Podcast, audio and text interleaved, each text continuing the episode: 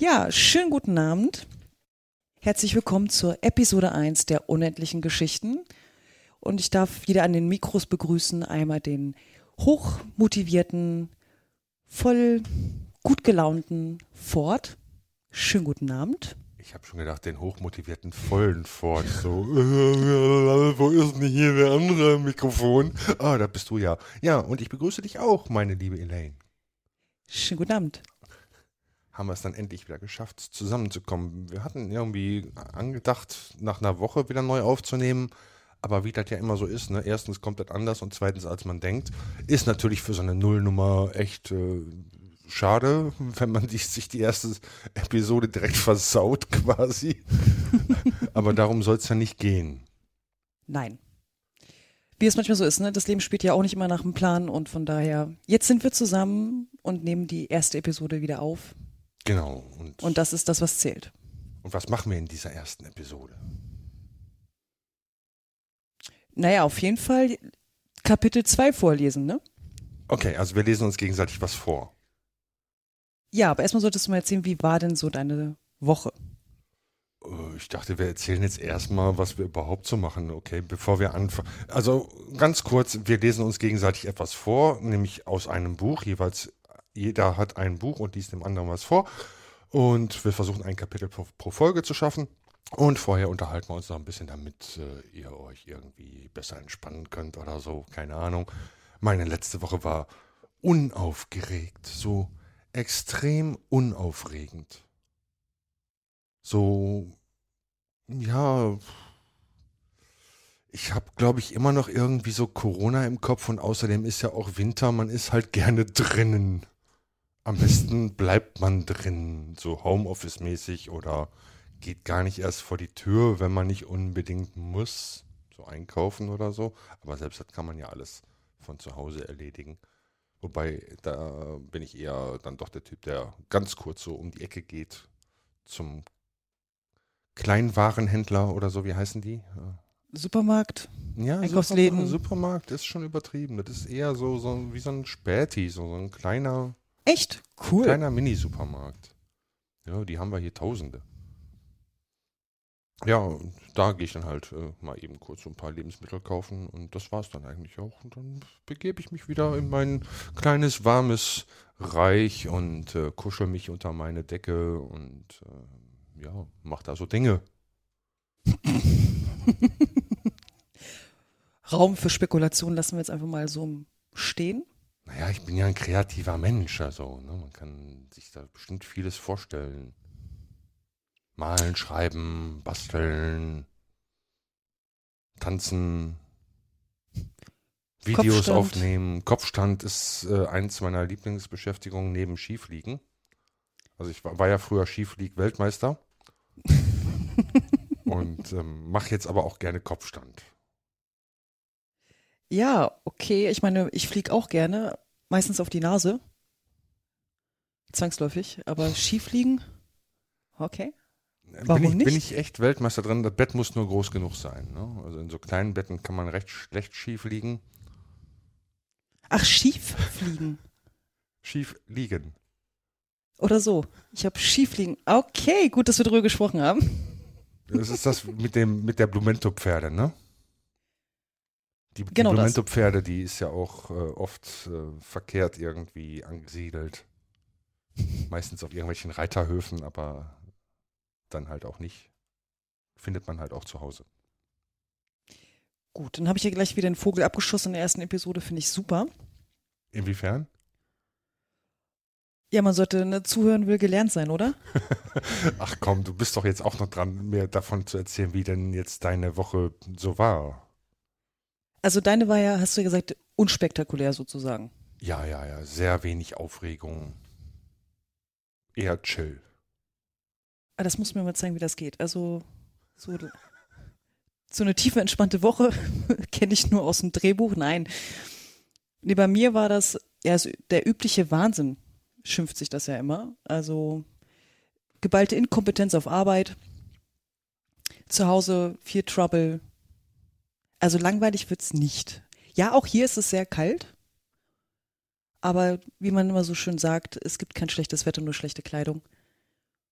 Und dem Hund rausgehen, den interessiert das auch nicht, wie es draußen ist. Muss man sich halt einfach nur wärmer anziehen. Ja, wenn man natürlich die Pflicht hat, mit dem Hund rauszugehen, sieht die ganze Geschichte schon anders aus. Dann muss man ja, dann geht ja gar nicht anders.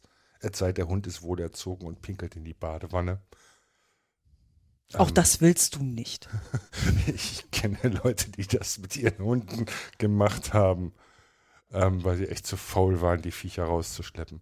Aber abgesehen davon, ja klar, verstehe ich. Ähm, nee, wie, wie ähm, unaufgeregt und eher sogar teilweise langweilig. Also ich verspüre manchmal auch Langeweile, die ich aber nicht als unangenehm empfinde, muss ich sagen. Ich finde die extrem angenehm. So mal wirklich sich gelangweilt zu fühlen und quasi nicht wissen, was man tun sollte, obwohl man eigentlich genug tun könnte. Man kann sich einfach nur nicht entscheiden. Ach so. Und dann ärgere ich mich halt kurz darüber, dass ich mich nicht entscheiden kann und verdränge dann diesen Entscheidungsgedanken und fall dann in so eine Langeweile rein. Das stelle ich mir gerade echt cool vor. dann sitzt man einfach da und lässt die Zeit vergehen. So. Man guckt kein YouTube, man hört keine Podcasts oder Musik, man liest nicht, man schreibt nicht, man kocht nicht, man bügelt nicht, man, ich bügele sowieso nicht, ähm, man wäscht auch keine auch? Wäsche oder hängt die auf oder so. Nee, man sitzt einfach, es ist nicht wie Meditieren. So bei, bei Meditieren versucht man ja krampfhaft sämtliche Gedanken wegzuschieben. Das ist eher wie so, blödes vor sich hinstarren, aber nicht blöde. Okay, also sich dem Ganzen quasi hingeben. Kann man das auch schöner formulieren. Ja, so die Sache einfach auf sich zukommen lassen und einwirken lassen. Und dann kommt dann halt irgendwann quasi der Moment, irgendwann, in dem man spontan sich dazu entscheidet, irgendwie eine Aktion zu begehen, die man vielleicht eventuell auch vorher gar nicht auf dem Schirm hatte oder so. Ja, so spontan bei drei. Wie gut, dass man eigentlich, ohne darüber nachzudenken, atmen kann. Ja, Also es hat Vorteile, dass es solche Sachen gibt. das Doch. vergisst man zum Glück nicht. Auch während des Schlafens ist das ganz praktisch. Da gibt es übrigens eine schöne Anekdote ähm, von Supereltern, warum Kinder dann immer in der Nähe von den Elternbetten schlafen sollten, weil sie in einem gewissen Alter vergessen zu atmen und wenn sie dann dich atmen hören, dann setzt das wieder bei denen ein. Habe ich schon oft als Begründung gehört. Mhm. Plötzlicher Kindstod oder so. Nee, nicht, nicht mal das, sondern wirklich einfach die Rechtfertigung, warum es Beistellbetten gibt. Ist dann natürlich einfacher, wenn die Eltern schnarchen, dann können die Kinder einfach im Nebenzimmer schlafen. Na gut, das hat ja nicht mit dem Schnarchen mal was zu tun, aber allein der Ansatz finde ich total äh, interessant zu sagen, ähm, ja, weil das Kind hören muss, die Eltern atmen auch, ach Mensch, ich muss ja auch atmen. Finde ich phänomenal, kann man drüber streiten, aber das äh, kurz zu der Anekdote. Ich möchte das jetzt gar nicht vertiefen, ansonsten artet das hier nur noch aus. Wollen wir jetzt nicht machen. Nein, nicht äh, Sinn und Zweck. Wir sind, wir sind ja auch beide keine Kinderärzte, obwohl du da schon Nein. eher Erfahrung hast, aber ähm, wir können ja da auch keine äh, fundierten Aussagen treffen, wie du gerade eben schon sagtest. Definitiv nicht. Da, Fu- Fundiert können wir aber festhalten, äh, dass wir letztes Mal die erste Folge von zwei Büchern ähm, vorgelesen haben. Ich habe angefangen mit Tom Sawyer und du hast vorgelesen Alice im Wunderland. Und ähm, Genau. letztes Mal habe ich angefangen. Und ich habe Ja. auch letztes Mal die Begrüßung gemacht. Das heißt also, wer die Begrüßung macht, fängt an. Dementsprechend wärst du dann heute diejenige, die uns als erste vorlesen würde. Bist du denn Ja, damit einverstanden? Wie kann ich da jetzt noch Nein sagen? Ich kann ja jetzt nur noch mit dem zweiten Kapitel weitermachen, nachdem wir das Vorwort und das erste Kapitel in der ersten Folge gemacht haben oder in der, Null, in der Nullrunde. Beim nächsten Mal, okay, weiß ich Bescheid, dann darfst du wieder die Begrüßung machen, dann darfst du dann weitermachen. Abwechselnd finde ich gut. Schön, dass wir das jetzt auch geklärt haben. Dann Ich habe wechseln ja letztes Mal ab. mitgelesen, während du vorgelesen hast, was du ja auch im Nachhinein so ein bisschen angekreidet hast, so nach dem Motto, man kann sich doch viel besser fokussieren, wenn man nicht mitliest Und klar, du hattest recht, irgendwie war ich einfach nur zu neugierig und heute habe ich den Text nicht offen. Da bin ich immer gespannt, wie es äh, für dich dann ist. Ich lehne mich jetzt zurück, rolle mir eine Zigarette, schließe die Augen anschließend, nachdem ich die fertig gerollt habe. Mhm. Und ähm, ja, lass mich dann einfach von deiner Stimme verzücken und lausche der Dinge, die da geschehen mögen mit Alice. Ich danke dir. Dann entspann dich mal, genauso wie die Zuhörer, und dann starten wir doch mal mit dem zweiten Kapitel, der Tränenpull. Verquerer und Verquerer, rief Alice. Sie war so überrascht, dass sie im Augenblick ihre eigene Sprache ganz vergaß. Jetzt werde ich auseinandergeschoben wie das längste Teleskop, das es je gab. Lebt wohl, Füße. Denn als sie auf ihre Füße hinabsah, konnten sie kaum mehr zu Gesicht bekommen, so weit fort waren sie schon. Oh, meine armen Füßchen, wer euch wohl nun Schuhe und Strümpfe anziehen wird, meine Besten. Denn ich kann es unmöglich tun. Ich bin viel zu weit ab, um mich mit euch abzugeben. Ihr müsst sehen, wie ihr fertig werdet. Aber gut, muss ich zu Ihnen sein, dachte Alice. Sonst gehen Sie vielleicht nicht, wohin ich gehen möchte. Lass mal sehen. Ich will Ihnen jeden Weihnachten ein paar neue Stiefel schenken. Und sie dachte sich aus, wie sie das anfangen würde. Hm, sie müssen per Fracht gehen, dachte sie. Wie drollig es zu sein wird, seinen eigenen Füßen ein Geschenk zu schicken und wie komisch die Adresse aussehen wird. An Alice, rechten Fuß, wohlgeboren, Fußteppich nicht weit vom Kamin. In Klammern mit Alice grüßen. Oh, was für ein Unsinn, ich schwatze. Gerade in dem Augenblick stieß sie mit dem Kopf an die Decke. Sie war in der Tat über neun Fuß groß, und sie nahm sogleich den kleinen goldenen Schlüssel auf und rannte nach der Gartentür. Arme Alice, das Höchste, was sie tun konnte, war, auf der Seite liegend, mit einem Auge nach dem Garten hinuntersehen, aber an Durchgehen war weniger als je zu denken. Sie setzte sich hin und fing wieder an zu weinen. Du solltest dich schämen, sagte Alice. Solch großes Mädchen. Da hatte sie wohl recht. Noch so zu weinen. Höre gleich auf, sage ich dir. Aber sie weinte trotzdem fort und vergoß Tränen eimerweise, bis sich zuletzt ein großer Full um sie bildete, ungefähr vier Zoll tief und den halben Korridor entlang. Nach einem Weilchen hörte sie Schritte in der Entfernung und trocknete schnell ihre Tränen, um zu sehen, wer es sei. Es war das weiße Kaninchen, das prachtvoll geputzt zurückkam, mit einem Paar weißen Handschuhen in einer Hand und einem Fächer in der anderen. Es trippelte in großer Eile entlang vor sich hinredend. Oh, die Herzogin, die Herzogin, die wird wohl außer sich sein, wenn ich sie warten lasse. Alice war so ratlos, dass sie jeden um Hilfe angerufen hätte. Als das Kaninchen da in ihre Nähe kam, fing sie wieder mit leiser, schüchterner Stimme an. Bitte, lieber Herr, das Kaninchen fuhr zusammen, ließ die weißen Handschuhe und den Fächer fallen und lief davon in die Nacht hinein, so schnell es konnte. Alice nahm den Fächer und die Handschuhe auf, und da der Gang sehr heiß war, fächelte sie sich, während sie so zu sich selbst sprach Ja, wunderbar, wie seltsam heute alles ist, und gestern war es ganz wie gewöhnlich. Ob ich wohl in der Nacht umgewechselt worden bin? Lass mal sehen. War ich dieselbe, als ich heute früh aufstand? Es kommt mir fast vor, als hätte ich eine Veränderung in mir selbst gefühlt. Aber wenn ich nicht dieselbe bin, dann ist die Frage, wer in aller Welt bin ich? Ja, das ist das Rätsel. So ging sie in Gedanken alle Kinder ihres Alters durch, die sie kannte, um zu sehen, ob sie in eins davon verwandelt wäre. Ich bin sicherlich nicht Ida, sagte sie, denn die trägt lange Locken und mein Haar ist gar nicht lockig. Und bestimmt kann ich nicht klarer sein, denn ich weiß eine ganze Menge und sie, oh, sie weiß so wenig. Außerdem ist sie selbst und ich bin ich. Und oh, wie konfus es alles doch ist. Ich will versuchen, ob ich noch alles weiß, was ich sonst wusste. Lass sehen. Vier mal fünf ist zwölf und vier mal sechs ist dreizehn und vier mal sieben ist, oh weh, auf die Art komme ich nie bis zwanzig. Aber das einmal eins hat nicht so viel zu sagen. Hm, ich will Geographie nehmen. London ist die Hauptstadt von Paris und Paris ist die Hauptstadt von Rom. Und Rom, äh, nein, ich wette das alles falsch. Ich muss in Clara verwandelt sein. Ich will doch einmal sehen, ob ich sagen kann, bei einem Wirte. Und sie faltete die Hände, als ob sie ihrer Lehrerin her hervorsagte und fing an. Aber ihre Stimme klang rau und ungewohnt und die Worte kamen nicht so wie sonst. Bei einem Wirte wunderwild, da war ich jüngst zu Gaste Ein Bienennest, das war sein Schild, in einer braunen Tatze. Es war der grimmige Zottelbär, bei dem ich eingekehret. Mit süßem Honigseim hat er sich selbst wohl genähret. Das kommt mir gar nicht richtig vor, sagte die arme Alice, und Tränen kamen ihr in die Augen, als sie weitersprach. Ich muss doch Clara sein, und ich werde in dem alten kleinen Hause wohnen müssen und beinahe keine Spielsachen zum Spielen haben und ach, so viel so zu lernen.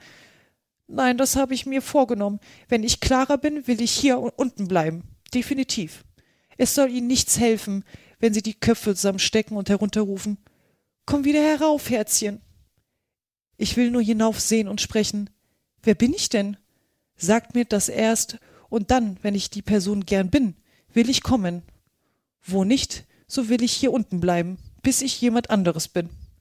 Aber, oh weh, schluchzte Alice plötzlich auf. Ich wünschte, sie sähen herunter. Es ist mir so langweilig, hier unten ganz allein. Als sie so sprach, sah sie auf ihre Hände hinab und bemerkte mit Erstaunen, dass sie beim Reden einen von den weißen Glaseehandschuhen des Kaninchens angezogen hatte. Wie habe ich das denn nur angefangen? dachte sie. Ich muss wieder klein geworden sein. Sie stand auf, ging nach dem Tische, um sich daran zu messen und fand, dass sie jetzt ungefähr zwei Fuß hoch sei. Dabei schrumpfte sie noch äh, zusehends ein. Sie merkte bald, dass die Ursache davon der Fächer war, den sie in der Hand hielt. Sie warf ihn schnell weg, noch zur rechten Zeit, sich vor äh, gänzlichem Verschwinden zu retten. Das war glücklich davongekommen, sagte Alice sehr erschrocken über die plötzliche Veränderung, aber froh, dass sie noch existierte. Und nun in den Garten, und sie lief eilig nach der kleinen Tür. Aber ach, die kleine Tür war wieder verschlossen und das goldene Schlüsselchen lag auf dem Glassetische wie vorher.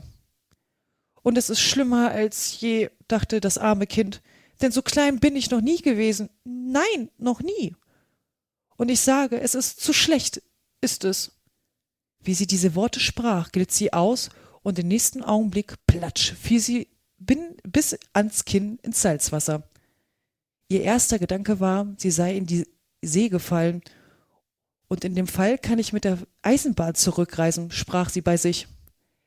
Alice war einmal in ihrem Leben an der See gewesen und war zu dem allgemeinen Schluss gelangt, dass, wo man auch ans Ufer kommt, man eine Anzahl Bademaschinen im Wasser findet, Kinder, die den Sand mit hölzernen Spaten aufgraben dann eine Reihe Wohnhäuser und dahinter eine Eisenbahnstation. Doch sie merkte bald, dass sie sich in den Tränen voll befand, den sie geweint hatte, als sie neun Fuß hoch war. Ach, ich wünschte, ich hätte nicht so sehr geweint, sagte Alice, als sie umherschwamm und sich herauszuhelfen suchte. Jetzt werde ich wohl dafür bestraft werden, in meinen eigenen Tränen ertrinken. Das wird sonderbar sein, das, aber alles ist heute so sonderbar. In dem Augenblick hörte sie nicht weit davon etwas in dem Fulle plätschern, und sie schwamm danach, zu sehen, was es sei. Erst glaubte sie, es müsse ein Walross oder ein Nilpferd sein. Dann aber besann sie sich, wie klein sie jetzt war, und merkte bald, dass es nur eine Maus sei, die wie sie hineingefallen war. Würde es wohl etwas nützen, dachte Alice, diese Maus anzureden? Alles ist so wunderlich hier unten, dass ich glauben möchte, sie kann sprechen. Auf jeden Fall habe ich das Fragen umsonst. Demnach fing sie an, Oh Maus, weißt du, wie man aus dieser Fuhle gelangt? Ich bin von dem Herumschwimmen ganz müde. Oh Maus! Alice dachte, sie würde eine Maus richtig angeredet haben. Sie hatte es zwar noch nie getan, aber sie erinnerte sich ganz gut, in ihres Bruders lateinischer Grammatik gelesen zu haben, eine Maus, einer Maus, einer Maus, eine Maus. Oh Maus. Die Maus sah sie etwas neugierig an und schien ihr mit dem einen Auge zu blinzeln, aber sie sagte rein gar nichts. Hm, vielleicht versteht sie nicht Englisch, dachte Alice. Es ist vielleicht eine französische Maus, die mit Willem, dem Eroberer, her herumgekommen sei. Denn trotz ihrer Geschichtskenntnis hatte Alice keinen klaren Begriff, wie lange irgendein Ereignis her sei. Sie fing also wieder an Oh, und brach dann wieder ab, was der erste Satz in ihrem französischen Konversationsbuch auch immer war. Die Maus sprang hoch, auf aus dem Wasser und schien vor Angst am ganzen Leibe zu beben. Oh, ich bitte um Verzeihung, rief Alice schnell, erschrocken, dass sie das arme Tier verletzt habe. Ich hatte ganz vergessen, dass sie Katzen nicht mögen. Katzen nicht mögen, schrie die Maus mit kreischender, wütender Stimme. Würdest du Katzen mögen, wenn du in einer Stelle wärest? Äh, nein, wohl kaum, sagte Alice in zuredendem Tone. Sei nicht mehr böse darüber. Und doch möchte ich dir unsere Katze Dina zeigen können. Ich glaube, du würdest Geschmack für Katzen bekommen, wenn du sie nur sehen könntest. Sie ist ein so liebes, ruhiges Tier, sprach Alice fort, halb zu sich selbst, wie sie gemütlich im Pfuhle daherschwamm. Sie sitzt und spinnt so nett beim Feuer, leckt sich die Pfoten und wäscht sich das Schnäuzchen. Und sie ist so hübsch, weich auf dem Schoß zu haben, und sie ist solch famoser Mäusefänger. Äh, oh, bitte, um Verzeihung, sagte Alice wieder, denn diesmal sträubte sich das ganze Fell der armen kleinen Maus, und Alice dachte, sie müsste sicherlich sehr beleidigt sein. Wir wollen nicht mehr davon reden, wenn du es nicht gerne hast. Wir, wirklich, entgegnete die Maus, die bis zur Schwanzspitze zitterte. Als ob ich je über solchen Gegenstand spräche. Unsere Familie hat von jeher Katzen verabscheut. Hässliche, niedrige, gemeine Dinger. Lass mich ihren Namen nicht wiederhören. Nein, gewiss nicht, sagte Alice, eifrig bemüht, einen anderen Gegenstand der Unterhaltung zu suchen. Magst du, magst du gern Hunde? Die Maus antwortete nicht, daher fuhr Alice eifrig fort. Es wohnt ein so reizender kleiner Hund nicht weit von unserem Hause. Den möchte ich dir zeigen können. Ein kleiner, kahläugiger Wachtelhund, weißt du, ach, mit solch krausem braunen Fell. Aber er apportiert. Alles, was ihm so man hinwirft, und er kann aufrecht stehen, um sein Essen bettelnd, und so viel Kunststücke. Ich kann mich kaum auf die Hälfte besinnen, und er gehört einem Amtmann, weißt du, er sagt, er ist so nützlich, er ist ihm hundert Pfund wert.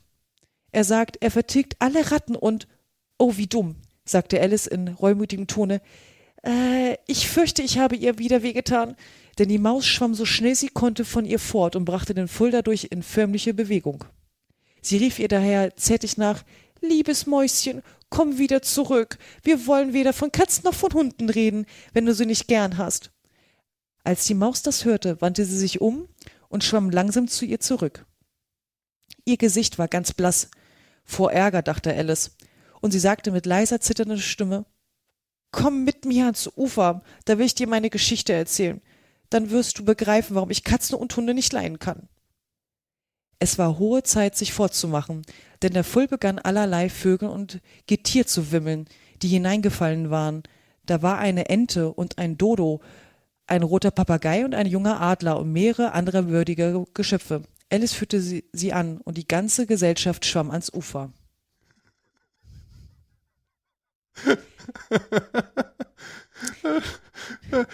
ich, ich meine, man, man, also in, in, in Kreisen sagt man ja, dass der Autor auf LSD gewesen sein muss, als er das geschrieben hat. Und ich kann es nachvollziehen. Also die Existenzkrise, die sie da hat, nachdem sie da halt verschiedene Drogen genommen hat, die sie groß und klein gemacht haben, das kann doch nur LSD gewesen sein. Also.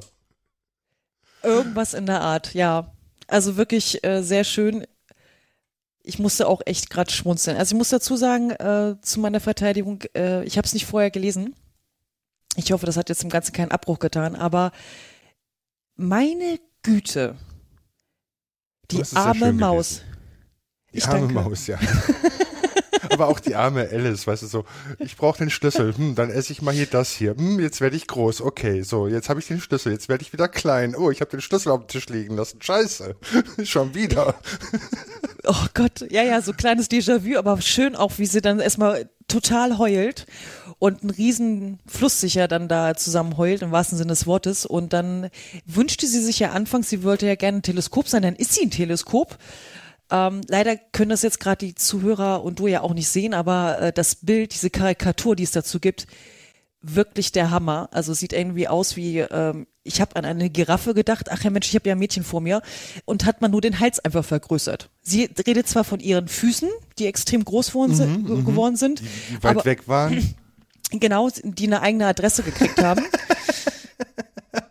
Was auch extrem geil ist. Übrigens ist der Gedanke gar nicht mal so schlecht, sich nicht neue Schuhe zu kaufen, sondern seinen Füßen neue Schuhe zu schenken. Den Gedanken finde ich geil.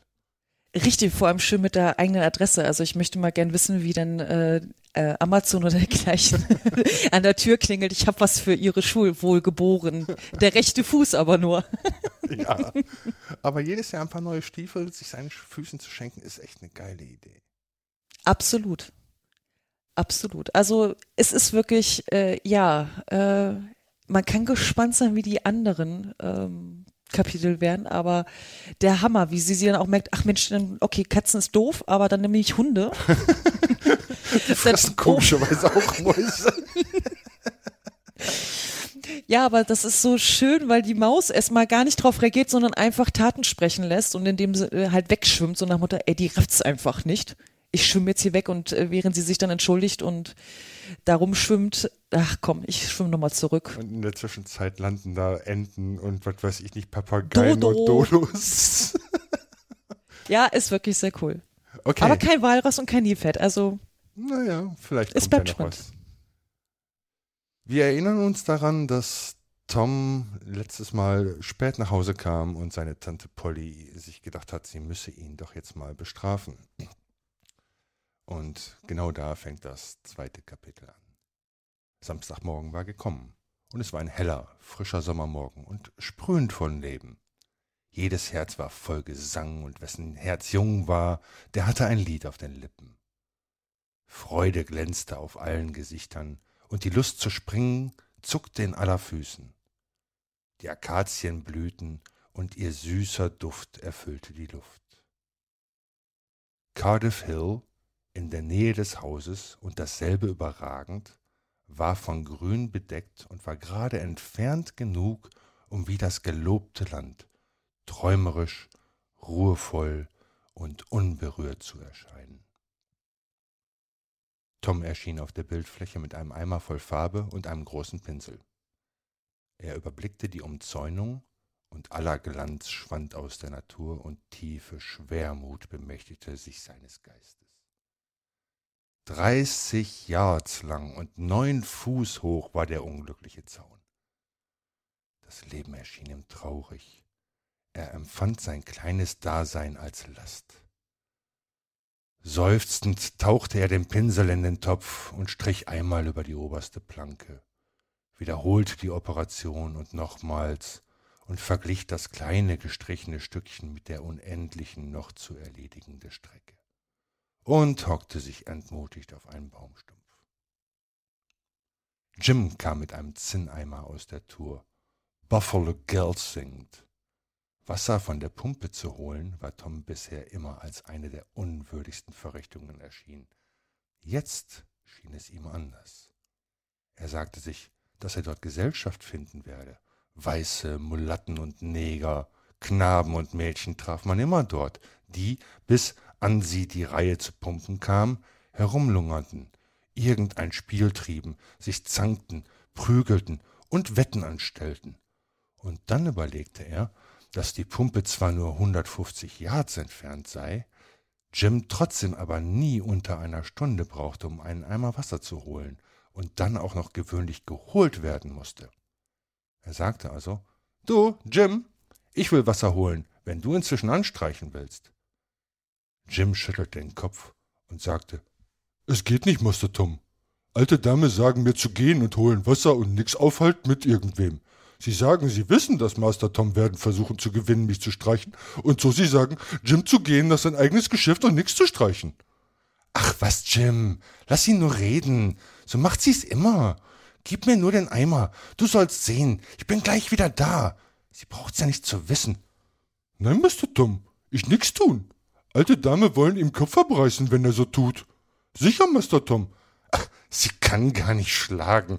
Sie fährt einem mit dem Fingerhut über den Kopf, und wer macht sich daraus was? Ihre Worte sind gefährlich. Hm, ja, aber sagen ist doch nicht tun, wenn sie nur nicht so viel dabei weinen wollte. Du, Jim, ich geb dir auch ne Murmel oder ne Glaskugel. Jim begann zu schwanken. Eine weiße Glaskugel? Ja, Jim. Und horch mal, was für einen schönen Klang sie hat. Ach, das sind schöne, wunderschöne Glaskugel. Aber Master Tom, ich habe so furchtbar Angst vor alte Dame. Aber Jim war auch nur ein Mensch. Diese Verführungskünste waren zu stark für ihn. Er setzte seinen Eimer hin und griff nach der Kugel.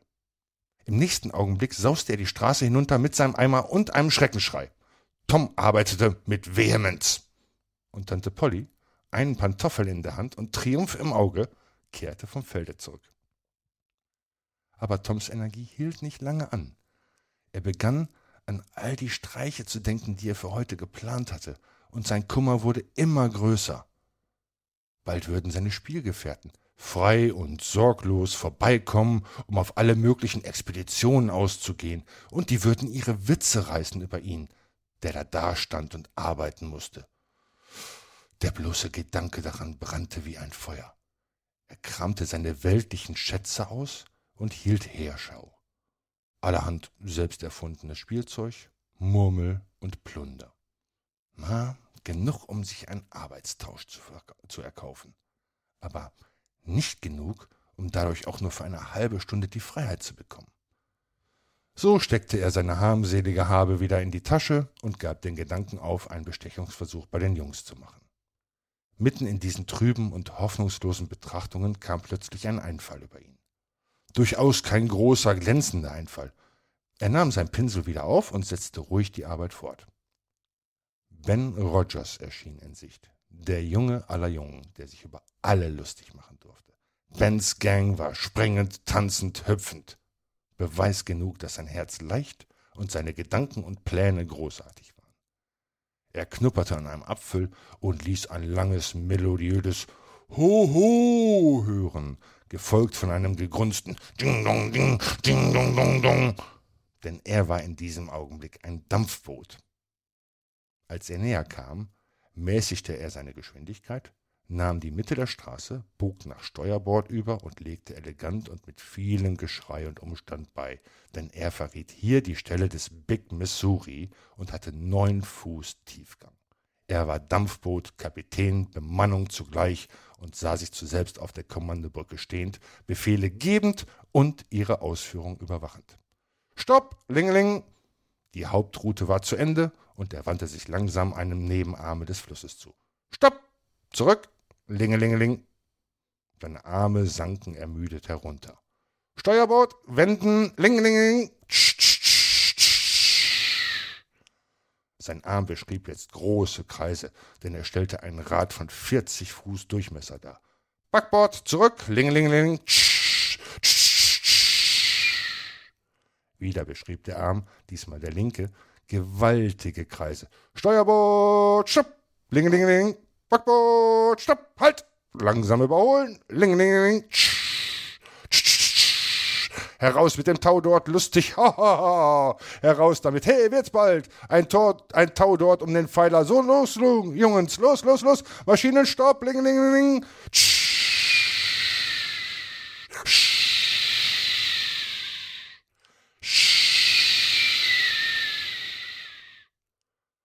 Tom war ganz vertieft in seine Anstreicherei.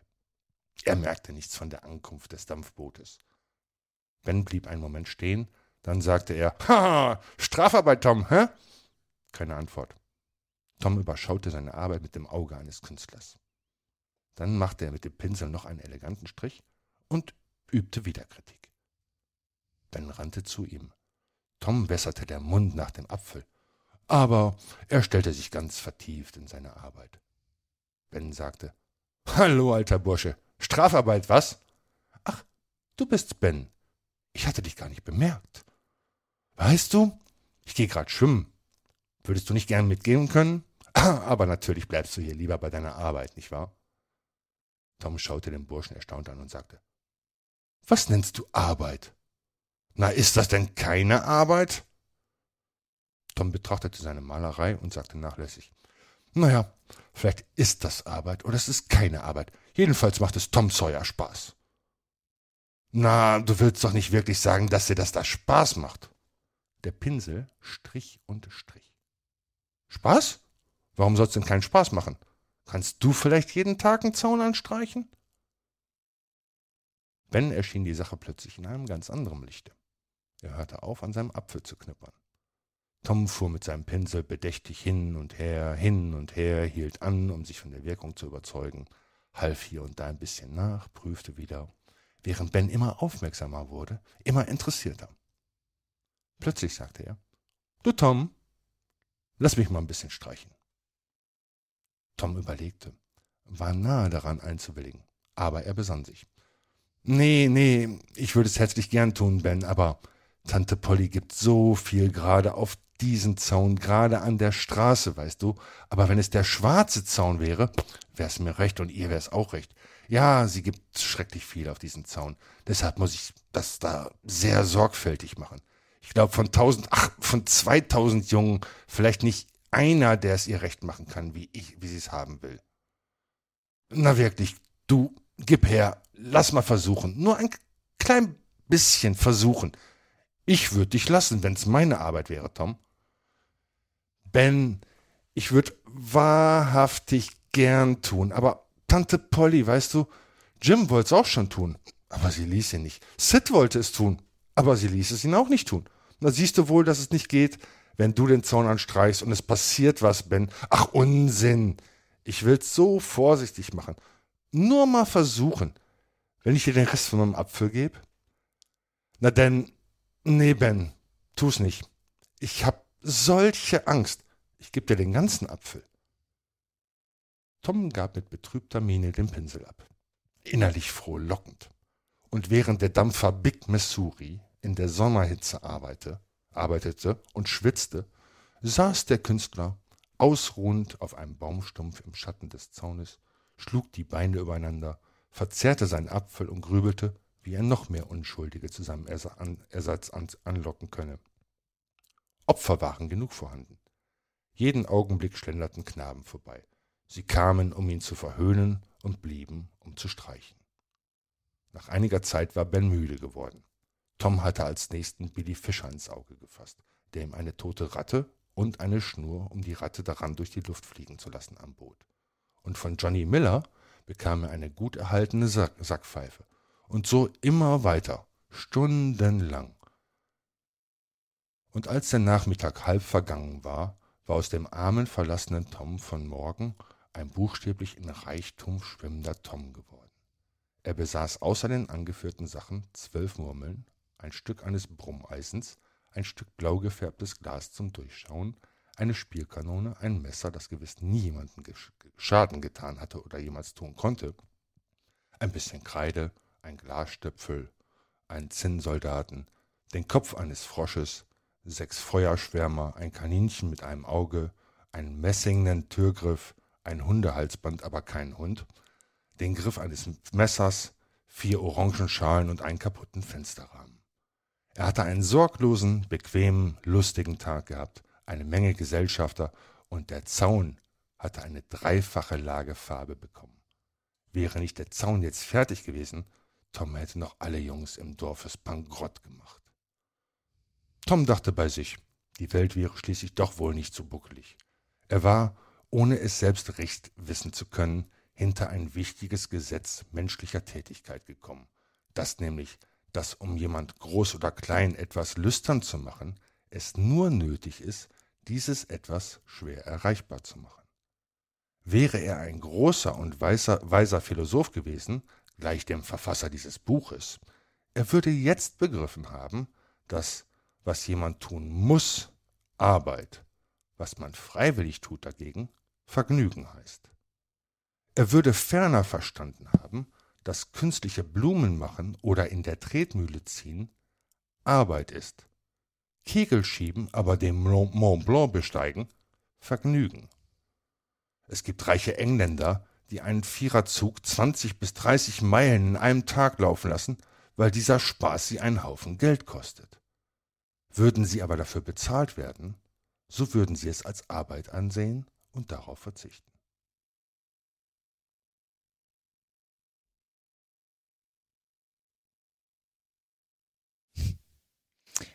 Ja. Wie spannend. Interessanter Gedanke, ne? Ja, zum Schluss also das Resümee sozusagen. Muss man erstmal sacken lassen. Eigentlich weiß man das ja. Ja, aber ich finde es halt einfach so zum Schluss, äh, diese Zusammenfassung äh, echt gut gesetzt. Aber äh, das Phänomen, wie er das so beschreibt, wie er letzten Endes eigentlich die, die an ihm vorbeikommen, dazu kriegt, dass die eigentlich seine Arbeit machen und er dann einen riesen Reichtum erhalten hat in den verschiedensten Gegenständen. Nicht blöd. Ein gewitzter Junge, ja. Aber schön. Ja, nee, alle wollten das schon, aber ich, nee, Tante Polly. Geht nicht du, also wirklich jetzt nur. Nicht doof, sehr, sehr gerissen. Ja. Aber auch schön die Einleitung. Also ähm, der Anfang war äh, mit dem, wie hieß denn der erste Jim. Junge? Jim, genau. Mach den nochmal. der war gut. Der war schön. Auch ähm, mit Backboard und so. Nee, war interessantes Kapitel. Ja, ich bin auch gespannt, wie es weitergeht. Ich habe noch nicht weitergelesen. Ich habe heute einmal kurz drüber gelesen und Ja. ähm, ich habe aber noch nicht weitergelesen. Ich warte einfach bis nächste Woche. Äh, ja, nächste Woche. Genau. Sehr schön. Nein, aber es ist, ähm, bleibt auch da sehr spannend und äh, man möchte jetzt einfach sagen, komm, lies doch am, besten noch das weitere Kapitel vor. Ne, das ist schon anstrengend genug gewesen. Das glaube ich. Aber das hast du toll gemacht. Danke, danke. Nee, dann müssen wir bis nächste Woche warten. Ja, und ihr auch. Danke fürs Zuhören. Und dir danke Vielen fürs Dank. Vorlesen und fürs Gespräch. Ich danke dir, Ford. Und in diesem Sinne wünschen wir noch einen weiteren schönen Abend. Oder wann immer ihr auch hör, uns auch hört. Ah, ich kann schon nicht mehr reden. In diesem Sinne, macht's gut. Genau. Bis dann. Tschüss. Ciao.